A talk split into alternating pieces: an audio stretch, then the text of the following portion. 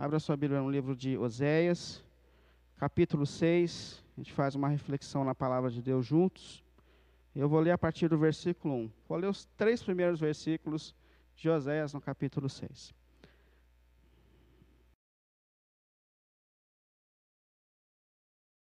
Venham, voltemos para o Senhor.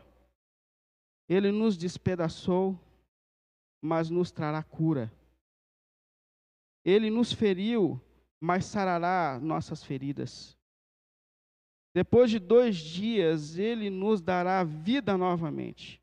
E ao terceiro dia, nos restaurará, para que vivamos em Sua presença. É a palavra de Deus, por meio do profeta Oséias. Eu queria nesse momento te convidar na sua casa, se você estiver sozinho, ou quem sabe com a sua família, a fechar um pouco os seus olhos, para que a gente busque a Deus, busque a palavra de Deus, pedir para que Ele nos fale nesse momento, para que Ele nos toque nesse momento, que Ele nos fortaleça por meio da Sua palavra. Então feche os seus olhos e vamos orar ao Senhor. Deus Pai, em nome do Senhor Jesus, são tempos difíceis, Senhor. E a gente sabe que o Senhor tem visto essa fase, esse momento que a gente tem vivido, Pai. E por tua graça, pelo nome do nosso Senhor Jesus Cristo, nesse momento nós unimos os nossos corações diante de ti, Pai. Os nossos corpos estão distantes, mas os nossos corações estão unidos, na certeza de que nesse momento o Espírito de Deus está sobre todos nós e está entre nós, tocando nossas vidas, fortalecendo a nossa caminhada, visitando tocando aqueles que nesse momento estão enfrentando momentos difíceis. E Pai, eu te peço em nome de Cristo, junto com todos os nossos irmãos, que nesse momento a Sua palavra venha nos fortalecer nessa fase, Senhor.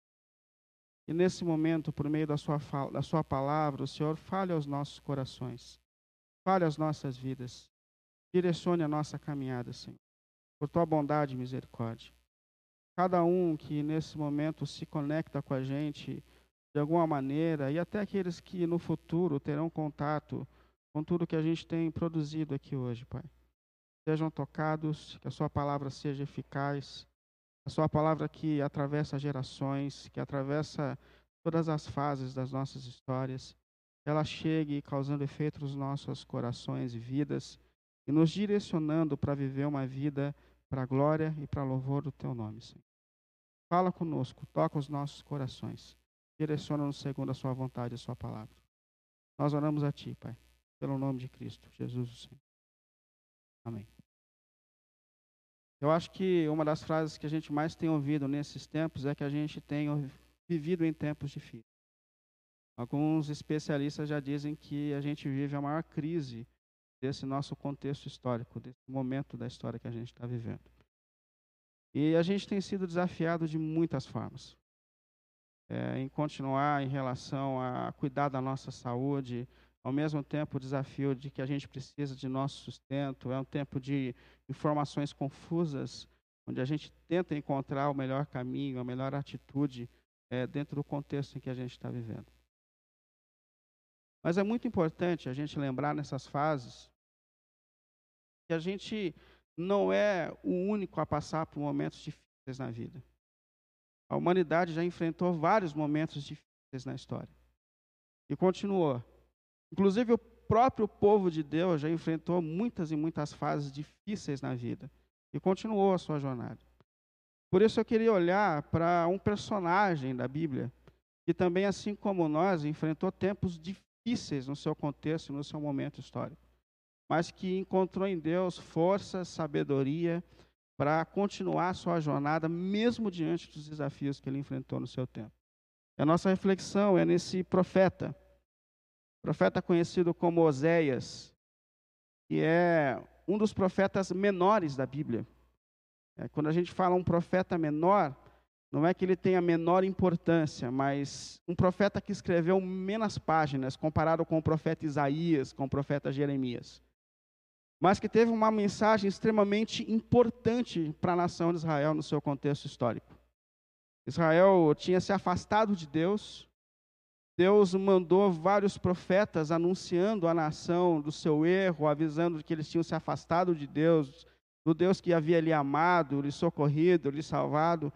Então, vários homens de Deus vieram e anunciaram o juízo, anunciaram que eles deviam voltar para Deus, e eles ignoraram esse chamado de Deus ao arrependimento, a voltarem para Deus, até o momento que Deus decide que vai trazer um juízo sobre o seu povo por causa das suas transgressões e pecados. É um momento muito difícil na história de Israel.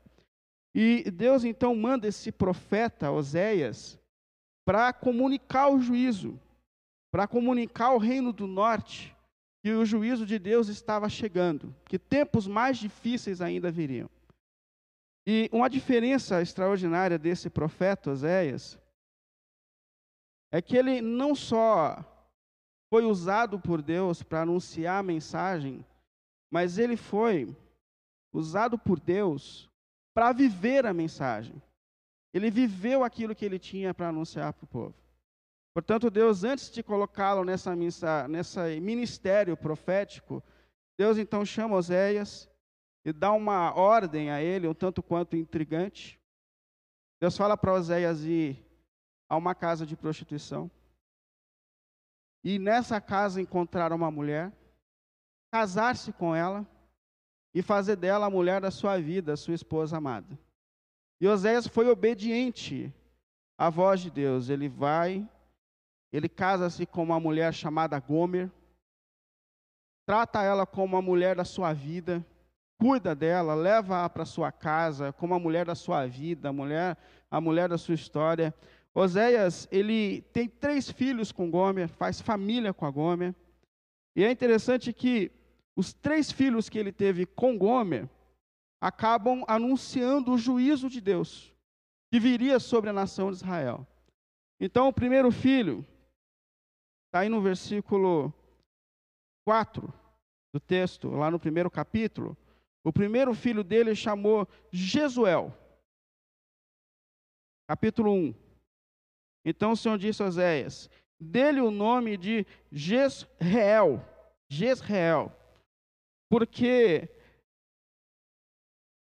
dê-lhe o nome de Jezreel, porque logo trarei juízo ao meu povo. Esse nome Jezreel dá um sentido de Deus espalha, anunciando que o juízo de Deus viria sobre a nação e que muito em breve Deus espalharia aquele povo no seu juízo. Ele tem mais um filho, na verdade, o segundo é uma filha que ele tem com a Gomer. E ela chama Lohuama. O sentido do nome dela também anuncia um juízo de Deus que virá sobre a nação de Israel.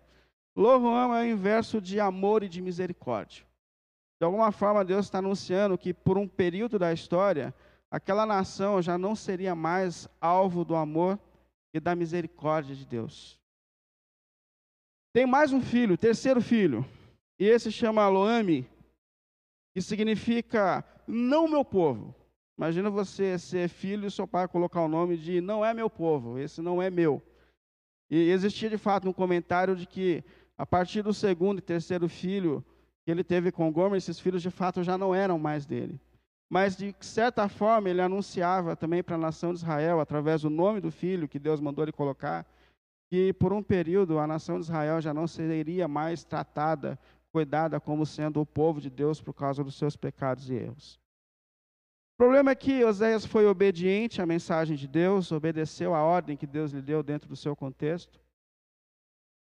E um dia Oséias chega em casa e ele percebe que a Gomer não está em casa. Ele pergunta para os seus filhos onde ela está, eles também não sabem onde ela está. E no outro dia, José chega em casa e percebe mais uma vez a ausência da sua esposa, e ele percebe que ela tem se ausentado por algum tempo. E assim vai acontecendo, até que ele vai procurar sua esposa, é, onde ela andava nesse tempo. E Osés descobre que a Gomer voltou à sua vida de prostituição.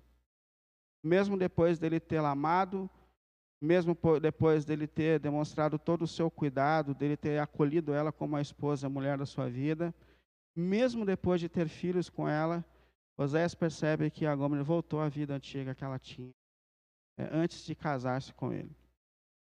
Essa história é, no mínimo, absurda. Mas o que Deus está dizendo é que essa é a história de Israel. Essa é a história do seu povo. Povo que foi alvo do amor de Deus, que não tinha-se razões que justificassem o amor de Deus é, persistente por esse povo. Desde Abraão, quando Deus começa um povo aqui na terra, que é seu, que ele vai chamar de minha nação na terra, a gente não encontra razões para o chamado de Deus sobre a vida de Abraão, que era de uma família pagã, que não vivia segundo os propósitos de Deus, mas Deus decidiu amar Abraão e fazer dele o seu povo, e fazer dos seus filhos o seu povo. E, e de Abraão formou-se a nação de Israel, que nunca foi a nação mais forte, que nunca foi a nação de sábios, que nunca foi boa de guerra, que nunca foi uma, uma nação diferente ou maior do que as nações do seu tempo na verdade era mais simples, era uma nação fraca, era uma nação sem virtudes em si, mas Deus decidiu amar a nação de Israel. Decidiu fazer desse povo o alvo do seu amor, e ele abençoou Israel. Salvou, libertou da escravidão. A nação de Israel, Deus deu a sua lei, que eram princípios de vida eterna, que ensinavam a amar a Deus, que ensinavam amor ao próximo, a viver numa sociedade coerente, equilibrada. Deus ensinou esse povo a ter descanso, ensinou sobre os sábados, ensinou a ter uma vida completamente equilibrada, abençoou essa nação.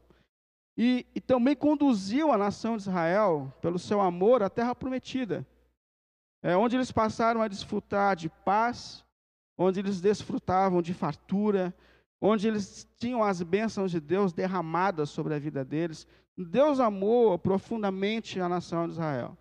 Não há dúvidas de que esse povo foi alvo do amor e da graça e do cuidado de Deus contínuo sobre a sua vida e sobre a sua história. Porém, apesar de todo esse amor de Deus, apesar de toda essa graça de Deus, Israel abandonou o seu Salvador. A nação passa a adorar outros deuses, o que é conhecido na Bíblia como o adultério espiritual de Israel, que passa então a ter outros deuses no centro da sua vida e da sua história. Capítulo 4, ele tem uma relação dos pecados que Deus é, acusa a nação de Israel de cometer. Capítulo 4, no versículo 1, se você virar uma página da sua Bíblia, versículo 1, Deus fala: Israelitas, ouçam a palavra do Senhor. E aqui tem algumas acusações de Deus contra a nação de Israel. Porque o Senhor tem uma acusação contra vocês que vivem nessa terra. A infidelidade e o amor desapareceram dessa terra. Infidelidade a esse Deus da aliança, que amou o povo, apesar de não ter razões no povo para amá-lo. Deus diz que além da fidelidade, eles infidelidade, eles não tinham mais amor. O amor desapareceu da terra. Um dos maiores propósitos que Deus tinha para o seu povo é que eles vivessem amor. Tanto o amor a Deus, quanto o amor entre eles, como comunidade, como povo de Deus, resgatada pelo amor de Deus e que tinha essa missão de viver agora para manifestar esse amor que alcançou. E ele diz: desapareceram dessa terra, como também o conhecimento de Deus. É um momento da história em que a nação se entrega tão profundamente aos seus pecados, a outros deuses, que eles deixam o seu relacionamento de, com Deus de lado e a partir daí já não conhecem mais a natureza, o caráter desse Deus redentor e amoroso que cuidava da sua vida e da sua história. E ele continua essas acusações. Versículo 2, Deus ele diz, versículo 2 ainda do capítulo 4, só se vê maldição, mentira e assassinatos, roubo e mais roubo, adultério e mais adultério, ultrapassam todos os limites. Aqui Deus fala que eles abandonaram os princípios da lei. Aqueles princípios que Deus deu de graça para eles, para que eles pudessem viver uma vida coerente na sociedade de Israel. Então eles passaram a ser assassinos, é, abandonaram os princípios, os limites que Deus tinha colocado, porque a lei trazia limites é, de convivência entre eles, eles abandonaram completamente esses limites. A, a, nação viveu um período de assassinatos gratuitos, onde roubo atrás de roubo, de adultério após de adultério. Eles quebraram todos os limites que Deus havia colocado para eles nesse período. E talvez das acusações que Deus faz aqui, uma das mais sérias é a que ele faz contra os sacerdotes e os líderes da nação. No capítulo 4, a partir do versículo 4, Deus acusa aqui os sacerdotes que tinham a missão de ensinar a nação de Israel sobre princípios eternos, que eles abandonaram a sua missão. Versículo 4 ele diz: Mas que ninguém discuta e que ninguém faça acusações, pois sou eu quem acuso os sacerdotes. Vocês tropeçam de noite, e os profetas tropeçam com vocês, por isso destruirei a sua mãe, que é a nação de Israel. E aqui vem a acusação mais séria que ele faz. Ele diz: O meu povo foi destruído por falta de conhecimento.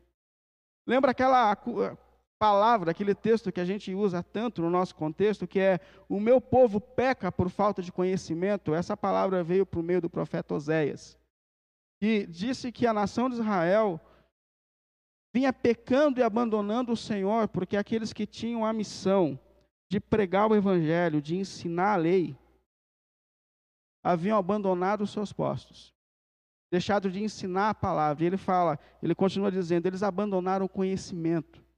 Eles não tinham mais o desejo de se aprofundar na pregação do evangelho e no conhecimento da palavra e que assim eles pudessem ensinar o povo. Interessante a gente perceber que nesse momento uma grande responsabilidade que Deus traz aqui é a liderança de Israel que abandonou o seu posto e a sua missão de pregar a palavra do Evangelho e de conduzir o povo dentro da vontade dos princípios eternos de Deus. E é intrigante a gente perceber que a história de Israel é a história de Gomer. Mas o mais difícil é a gente perceber que a história de Israel é também a nossa história. Porque todos nós também um dia estávamos perdidos. Todos nós não tínhamos razões que justifiquem o amor de Deus derramado sobre nós. Se você abrir a sua Bíblia lá em Efésios, no capítulo 2, Deus fala um pouco a respeito da nossa condição antes da sua graça chegar sobre as nossas vidas. O apóstolo Paulo, usado e inspirado por Deus, ele disse: Vocês estavam mortos em suas transgressões e pecados, nos quais costumavam viver quando seguiam a presente ordem deste mundo e o príncipe do poder do ar, que seria Satanás. É, o espírito que agora opera, está atuando nos que vivem na desobediência. E ele conclui dizendo: anteriormente, todos nós vivíamos entre eles, satisfazendo as vontades da nossa carne, o que nivela a gente com o contexto de Gomer presos aos prazeres da nossa carne, seguindo os desejos e pensamentos, como os outros, éramos por natureza merecedores de ira. Nós também éramos merecedores da ira de Deus. Portanto, nós também fomos alcançados pela graça de Deus. Assim como Gomer andou perdida antes de ser resgatada pelo seu marido, assim como a nação de Israel andava perdida antes de ser resgatada por Deus, nós também um dia fomos resgatados por esse amor e por essa graça, porque nós estávamos perdidos. E ele continua dizendo no versículo 4: Todavia, Deus, que é rico em misericórdia, pelo grande amor que, que nos amou, deu-nos vida em Cristo, quando ainda estávamos mortos em transgressões pela graça vocês são salvos. Assim como a nação de Israel foi resgatada por Deus, nós também um dia fomos resgatados pelo amor e pela graça de Deus. Essa graça também foi derramada sobre nós, nos resgatando da vida antiga.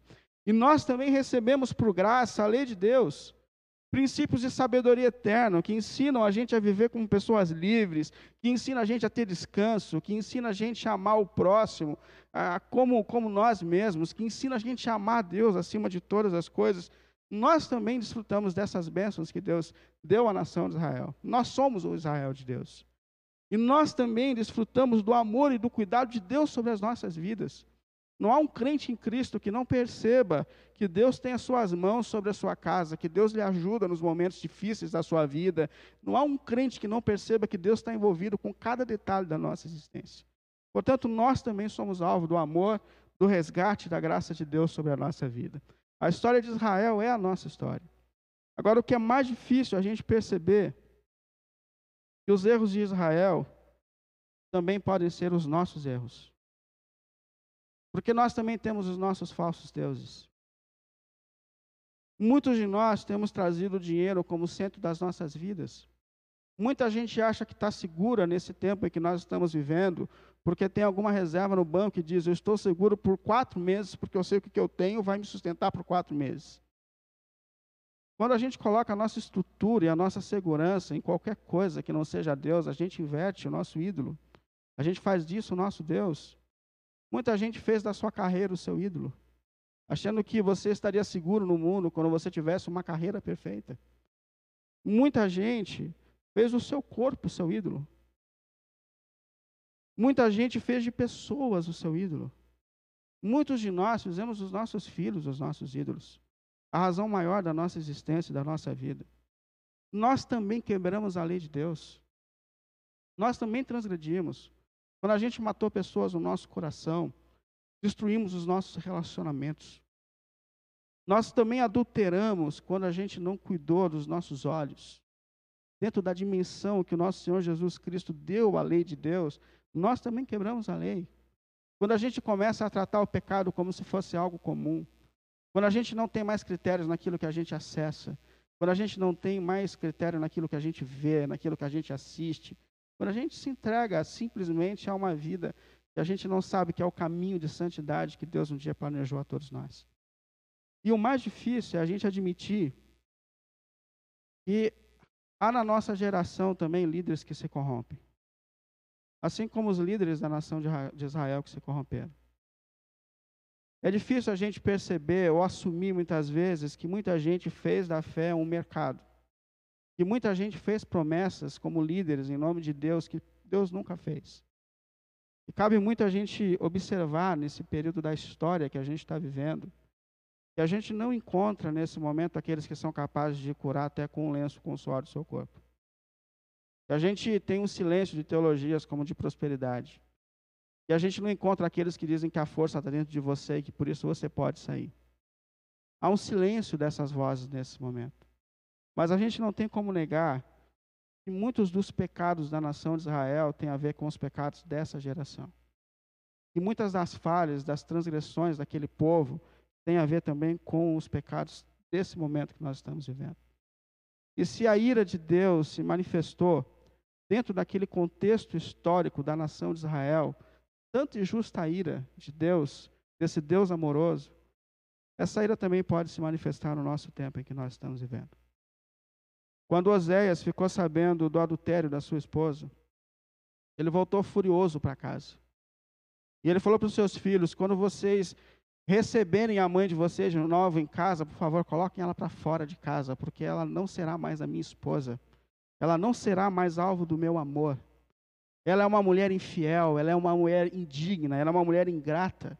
Depois de tudo que eu fiz por ela, depois que, de toda a minha entrega de amor a ela, depois de todo o meu cuidado por ela, ela me trai e de repente ela volta à vida que ela tinha antes, ele ficou completamente irado com a sua esposa.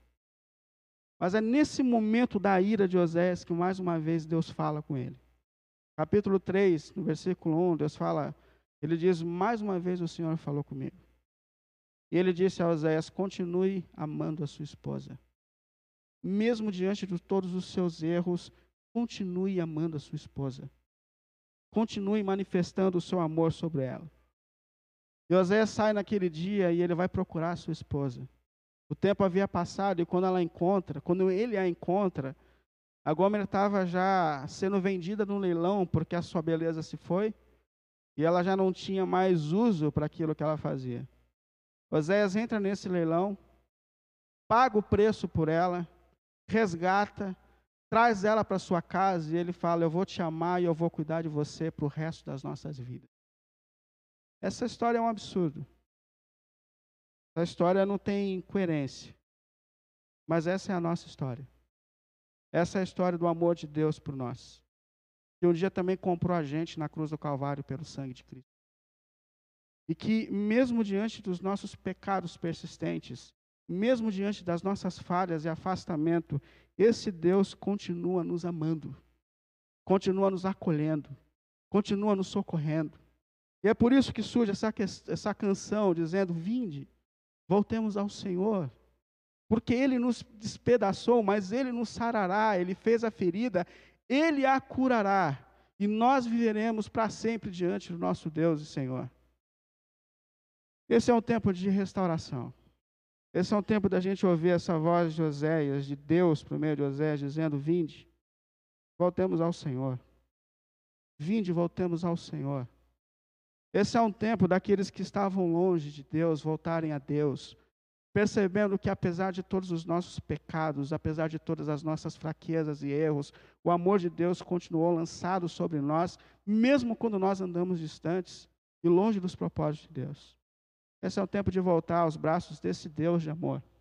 Esse é um tempo da gente assumir definitivamente diante de Deus que nada, nada é capaz de garantir para a gente presente e futuro, a não ser o Deus que comprou as nossas vidas na cruz do Calvário e que por nós comprou a vida eterna e que a nossa segurança e vida está nas mãos desse Deus redentor e continua nos amando apesar de nós. Esse é um tempo de a gente se constranger com esse amor persistente de Deus sobre nós. Esse Deus que continua nos amando apesar de todos os nossos erros e pecados. E nós passarmos a viver uma vida para a glória e para louvor dEle, correspondendo a esse amor persistente que está sobre nós. Portanto, vinde, voltemos ao Senhor, porque Ele nos despedaçou, mas o Senhor é a nossa força, o Senhor é o nosso sustentador. O Senhor é aquele que nos mantém mesmo diante dos desafios da vida e que vai continuar nos mantendo mesmo diante de todos os desafios da nossa geração. Que esse seja um tempo de restauração, que esse seja um tempo de reconhecermos nada e que ninguém nos garante vida, futuro, a não ser esse Deus que persiste em nos amar, apesar de nós, apesar das nossas fraquezas e esse seja um tempo de reconstrução para a tua vida. Esse seja um tempo de você voltar com o seu coração para Deus. Deixe que seja esse um tempo de restauração na sua casa, na vida dos seus filhos. Que esse seja um tempo de restauração da sua caminhada espiritual, onde a gente coloca aos pés de Deus toda a nossa confiança e segurança. Que esse seja um tempo de abandonar os nossos falsos ídolos e de assumir que só há um Deus que é capaz de nos sustentar e de nos dar a vida eterna. E é Deus que em Cristo comprou por nós vida e vida eterna, por meio de Cristo da sua cruz. Amém? Que Deus te abençoe. Queria que você, mais uma vez, fizesse comigo esse momento de oração. Feche os seus olhos para que a palavra de Deus chegue ao seu coração, chegue à sua vida e o Evangelho chegue na sua casa de uma maneira poderosa nesse tempo. Que os propósitos do Deus soberano que está sobre a história cumpram em você, se cumpram na sua casa. Que nós terminemos essa fase rendidos aos pés, aos pés do nosso Senhor Salvador e Redentor. Feche seus olhos para a gente orar. Deus e Pai, Deus que apesar de nós, Deus que apesar das nossas fraquezas, Deus que apesar dos nossos afastamentos, continuou e continua nos amando, Senhor. Nós um dia todos estávamos perdidos e afastados de Ti, Senhor. Mas o Senhor, com seu grande amor, nos amou e nos resgatou. E a gente sabe que essa história de deslizes, de fraquezas e de afastamento é a nossa história. A gente sabe que assim como Israel se afasta de ti e dos seus propósitos, nós também nos afastamos. Nós sabemos que, assim como Gomer, ora a gente volta às nossas paixões antigas. Mas mesmo assim, o seu amor continua sobre nós. A sua ira dura um tempo, mas a sua misericórdia e graça dura para sempre, Senhor. Que esse tempo seja um tempo de restauração, Senhor. Que esse tempo seja um tempo onde que aqueles que estavam longe voltem para o Senhor, reconhecendo esse amor persistente sobre a nossa vida, Senhor. Por tua graça, Deus querido. Livra-nos de todos os nossos falsos ídolos. A nossa segurança estava em alguma coisa que não era o Deus único e verdadeiro, pelo nome de Cristo, perdoe os nossos pecados, mas converta os nossos corações a Ti, Senhor. Traga nesse momento, gracioso Deus, alívio àqueles que estão sofrendo, segurança àqueles que estão temendo, Senhor. Pelo nome de Jesus, Que a certeza desse amor contínuo e constante sobre nós invada corações e mentes nesse momento, Pai. E que a gente viva a partir disso uma vida para glória, para louvor do Teu nome. Pelo nome de Cristo Jesus. Assim nós oramos. Amém. Amém.